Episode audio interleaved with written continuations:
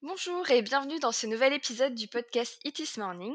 It is morning. It is morning. It is morning. It is morning. It is morning. It is morning.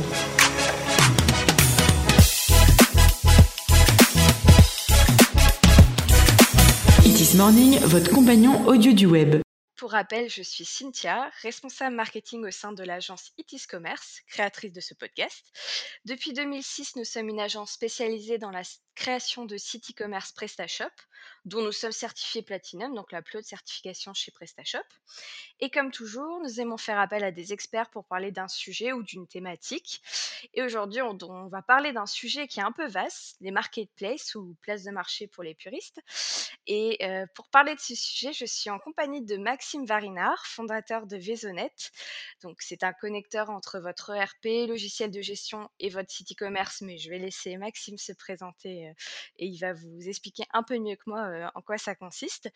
Donc, du coup, bah, je vais te laisser te présenter, Maxime. Ah, merci Cynthia pour, euh, pour l'invitation.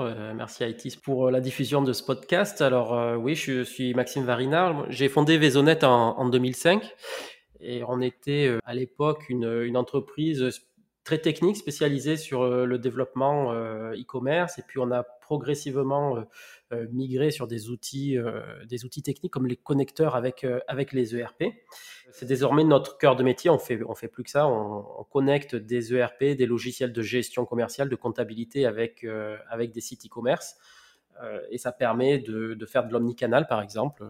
Euh, un cas pratique, un cas d'usage, c'est que si on a un magasin physique, on, vient de vendre le dernier produit en magasin, il faut vite le retirer en, de la boutique en ligne pour ne pour pas le vendre deux fois. Euh, L'idée a un petit peu, un petit peu là. Donc chez, chez Vaisonnet, euh, donc moi je suis le, fondateur, puis je m'occupe plus particulièrement du, développement du, logiciel, toute la partie euh, qualité applicative. Euh, voilà, après on a, on est une petite équipe où il va y avoir euh, du monde pour gérer les clients, le support, euh, le commercial, etc. D'accord, ok, très bien. Et quand on parle de connexion, j'imagine qu'il y a de la connexion à la marketplace, le sujet d'aujourd'hui. Et euh, du coup, je m'étais dit, on va peut-être revenir à la base. Une marketplace, c'est quoi exactement? Parce qu'on pense tout de suite à Amazon, mais j'imagine que voilà, il n'y a pas que Amazon euh, non plus dans le, dans le domaine des marketplaces. Est-ce que tu peux nous aider à y voir plus clair? Euh, alors déjà, je vais peut-être définir ce qu'est une marketplace parce que euh, on, on, en a vu fleurir, fleurir euh, beaucoup sur ce nom-là euh, durant les, les, confinements et des fois il y a des choses qui, qui s'appellent marketplace qui en sont qui en sont pas forcément. Alors la marketplace, on va appeler ça place de marché en français. En fait, ce sont des, des vendeurs, des sites e-commerce qui vont mettre à disposition sur leur site internet euh, un emplacement pour d'autres vendeurs et ainsi on a d'autres vendeurs qui vont vendre sur un site internet qui n'est pas le, qui n'est pas le leur. Donc c'est euh, c'est vraiment le cas d'Amazon. Et puis il y en a plein d'autres. Hein. Euh, c'est Discount, La Redoute. Euh, et puis il y a des, des, sites qui ont un positionnement un petit peu particulier, comme Mano Mano par exemple, où Mano Mano est ex exclusivement une marketplace. Euh, Mano Mano n'a pas de produit et c'est que, que des vendeurs tiers qui vendent sur, euh, sur ces sites-là il y en a beaucoup, il y en a des thématiques. Euh, c'est avant tout, enfin on y reviendra peut-être un petit peu plus tard, mais euh, un choix stratégique d'être présent sur certaines et, pas sur d'autres. Après, ouais, peut-être pour compléter un petit peu l'approche du marché, parce qu'en euh, en ce moment, on, tire un peu euh, sur Amazon à, à, à, boulet rouge, et puis euh, je suis pas forcément de cet avis, et puis, enfin, ou en tout cas, j'aimerais essayer d'amener un petit peu une, réflexion au-delà de, de, de, cette prise de position, c'est que euh, quelque part, Amazon permet à, des commerçants de vendre sur Internet sans forcément faire la démarche de devenir e-commerçant, de rajouter le petit E devant. Parce que quand on connaît un petit peu le fonctionnement, euh, alors je, dis d'Amazon, mais ça pourrait être aussi ces discounts par exemple ou, ou d'autres, euh, vous pouvez stocker votre produit chez, chez Amazon, et c'est eux qui se, gèrent de l'expédition. Donc au final, le commerçant qui veut vendre sur une place de marché, la plupart du temps, il va continuer à faire son job de commerçant. Donc c'est euh, sourcer les produits, faire un bon descriptif, un bel argumentaire, euh, etc. Et, et, et, qui vendent finalement sur un magasin physique ou sur Amazon, l'approche n'est pas si différente. Euh, si différente que ça donc il y a peut-être du bien du bien à en tirer d'avoir une présence sur les marketplaces tu disais qu'il y en a beaucoup. Alors, comment on, choisit sa marketplace? Est-ce qu'il faut être partout C'est quoi le, choix un peu stratégique? Alors, pour moi, c'est un positionnement de marché, exactement comme euh, on peut l'avoir euh, en, magasin physique. Hein. je vais faire un peu le parallèle avec ça. Est-ce que euh, si on vend des, produits alimentaires, il vaut mieux être présent en épicerie fine ou en grande surface? Ça dépend de la qualité de ses produits, de son pricing. Sur Amazon, si on, est, si on est seul à vendre un produit, c'est pas trop un souci. Mais si on est plusieurs à vendre le même produit, ce qui va faire la différence, ça va être quand même le prix. On va se battre sur le, sur le tarif et ça va être au mieux, enfin plus exactement, au moins de 10 ans qui va être le, plus vendu. Donc euh, si on va sur une place de marché où on a de la, vraiment de la concurrence, eh bien il va falloir être plus agressif euh, sur le prix. C'est souvent le, un peu la, la, difficulté.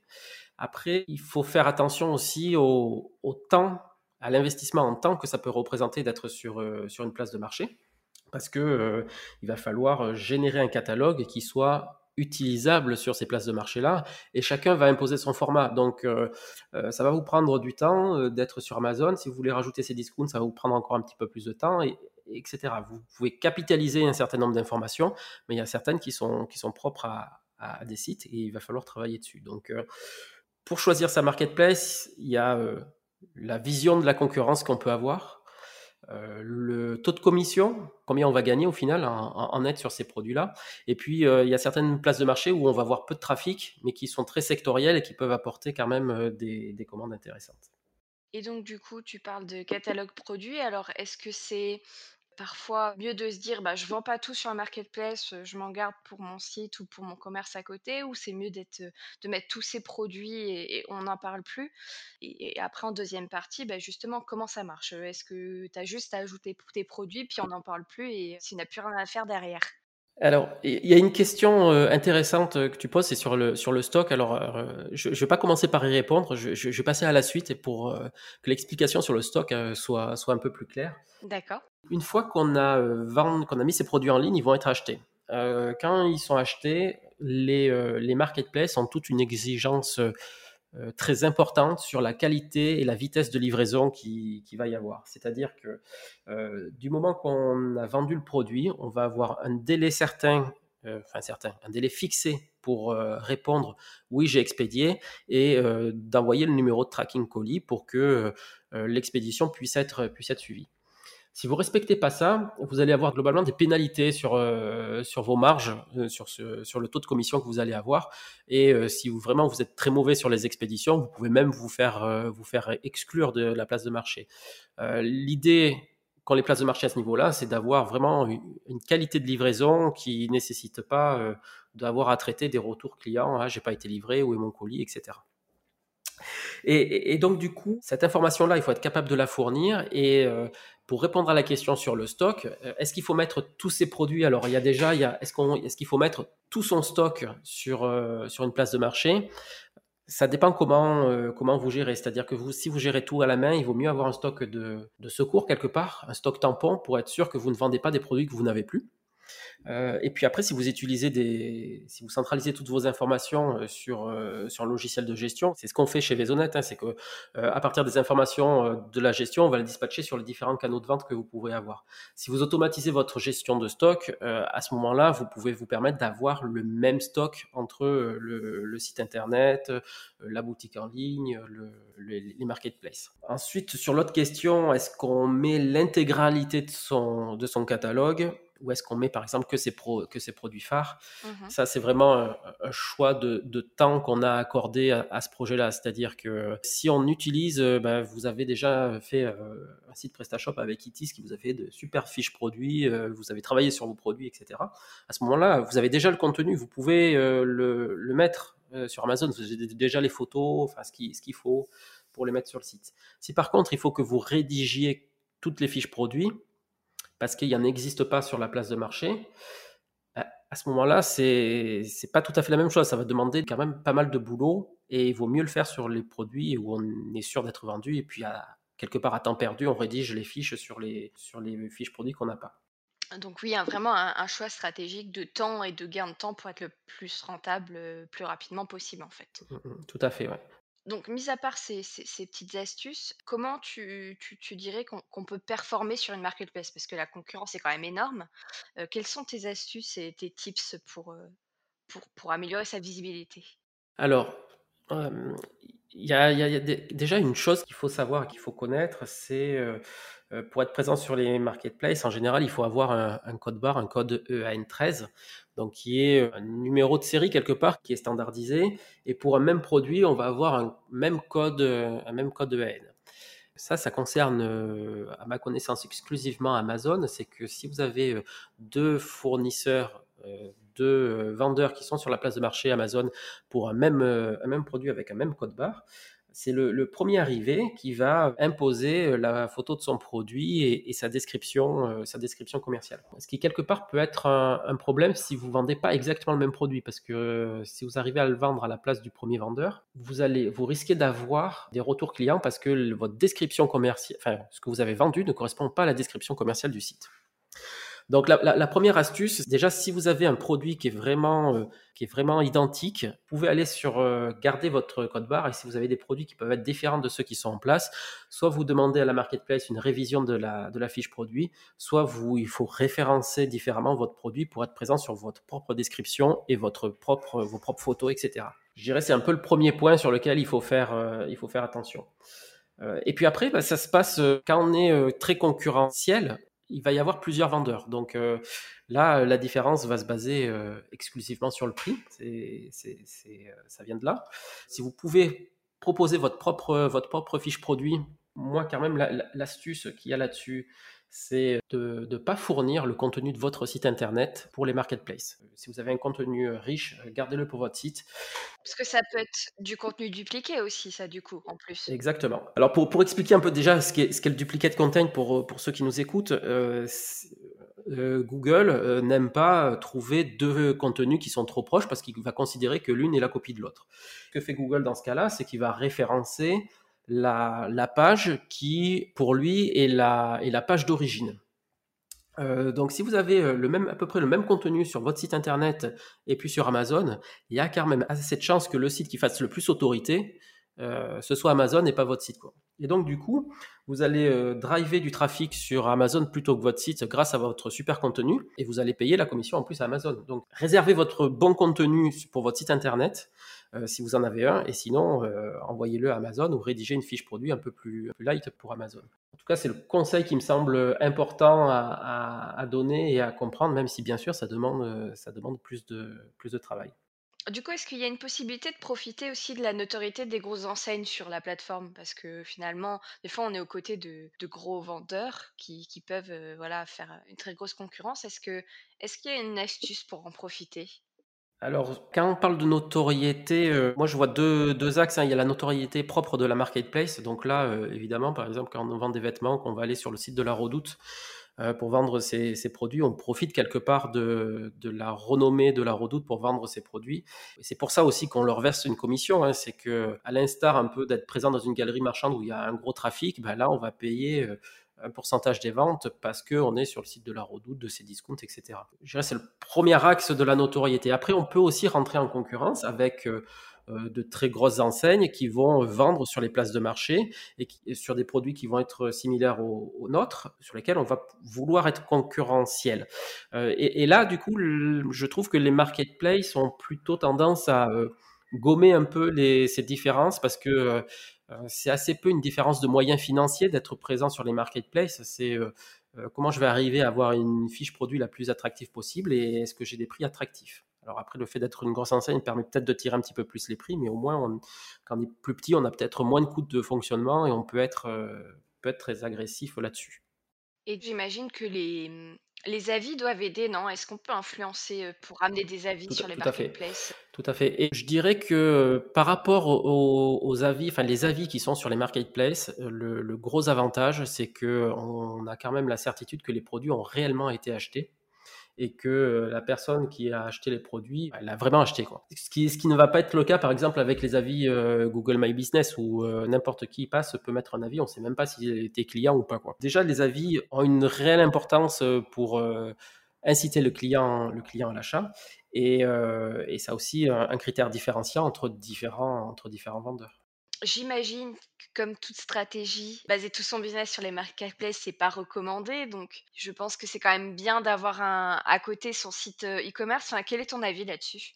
Moi, je suis, heu, je suis chef d'entreprise et je pense que tous les chefs d'entreprise se posent un peu cette question-là et pareil sur ceux qui sont à la direction commerciale, au marketing, heu, on peut pas avoir, un client ou un canal de distribution qui qui nous fait une trop grosse part de marché. C'est parce Mmh que c'est un risque, heu, si, heu, ce client-là, heu, se casse la figure, si, il trouve un concurrent, pour remplacer mes produits et cetera donc il faut bien sûr soigner ses clients mais à mon sens, il est essentiel de diversifier, alors ses produits, bien sûr, mais surtout aussi ses ses canaux de vente. Les marketplaces, c'est bien de se diversifier, d'en d'en faire plusieurs. Une fois qu'on est dans cette stratégie-là, c'est plutôt facile d'en faire plusieurs. c'est la première qu'en fait qui est la est le est le plus difficile.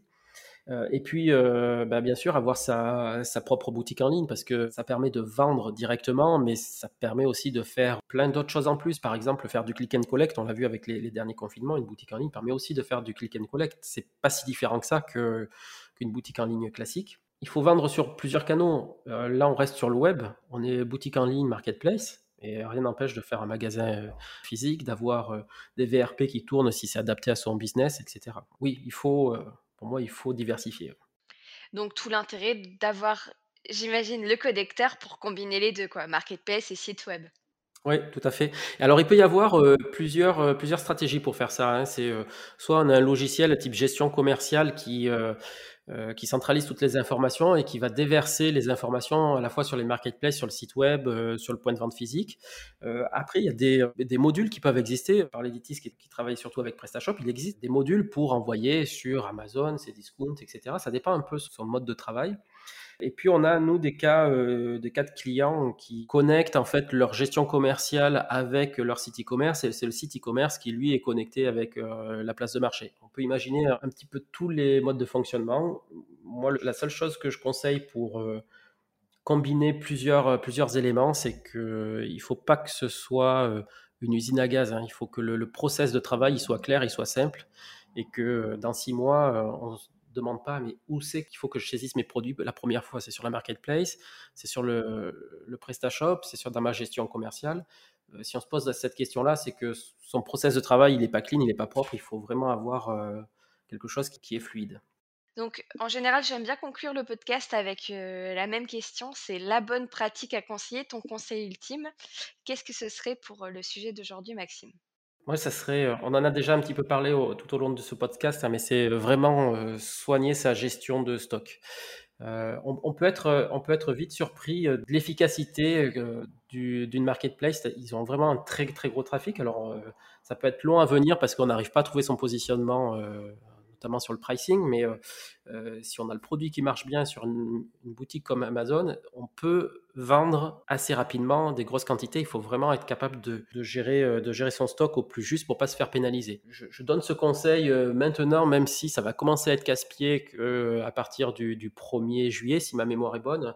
C'est un truc fiscal très pénible à parler. C'est pas très sexy de parler ça en, en soirée. C'est la TVA. La TVA, oui, le changement. Pour rapidement en parler, euh, la TVA, quand on est au sein de l'Union européenne, en France, qu'on vend un particulier euh, au sein de l'Union européenne, actuellement, on paye la TVA française, et euh, sauf si on dépasse un plafond qui est relativement important, qui est peut-être autour de, je sais plus, 50 000, 80 000 ou 100 000 euros. Donc, enfin, qui n'est pas inatteignable, mais euh, qui n'est pas forcément accessible à, beaucoup de vendeurs. Si je ne me trompe pas, au 1er janvier, ce plafond, il descend à, à 10 000 euros. Et, ce plafond-là, bah, il est finalement assez facilement atteignable avec les marketplaces, parce que Amazon, par exemple, est présent sur tous les, tous les pays d'Europe. Bah, vous pouvez euh, bah, vendre votre produit en France, déplacer le plafond de 10 000 euros euh, en direction de la Belgique. Il ne faut pas appliquer 20% de TVA, il faut appliquer les 21% belges. Et puis, il faut traduire ça dans votre compta. Et, c'est là où ça, vous allez commencer à, vous creuser un peu les méninges. Et, si je rajoute un peu euh, tout ça, imaginez que vous faites, vous expédiez euh, les produits euh, depuis le système de, logistique d'Amazon et que vous, êtes en France, vous avez un entrepôt qui est en Allemagne et vous vendez un vendeur à un client qui est en Espagne allez voir votre expert comptable.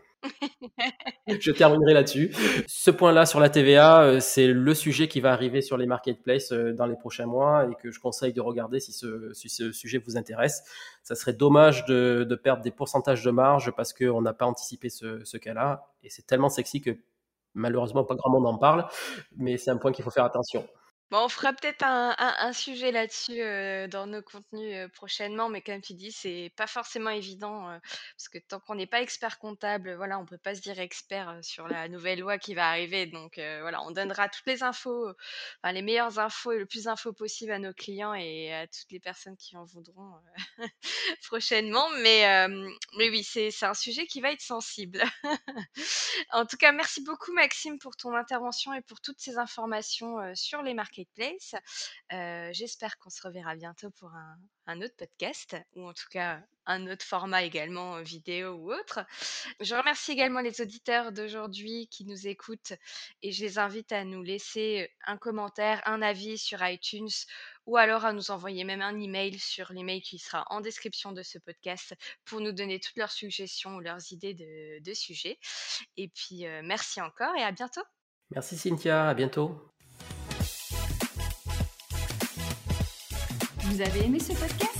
N'hésitez pas à le partager sur vos réseaux sociaux et à vous abonner pour être notifié du prochain épisode.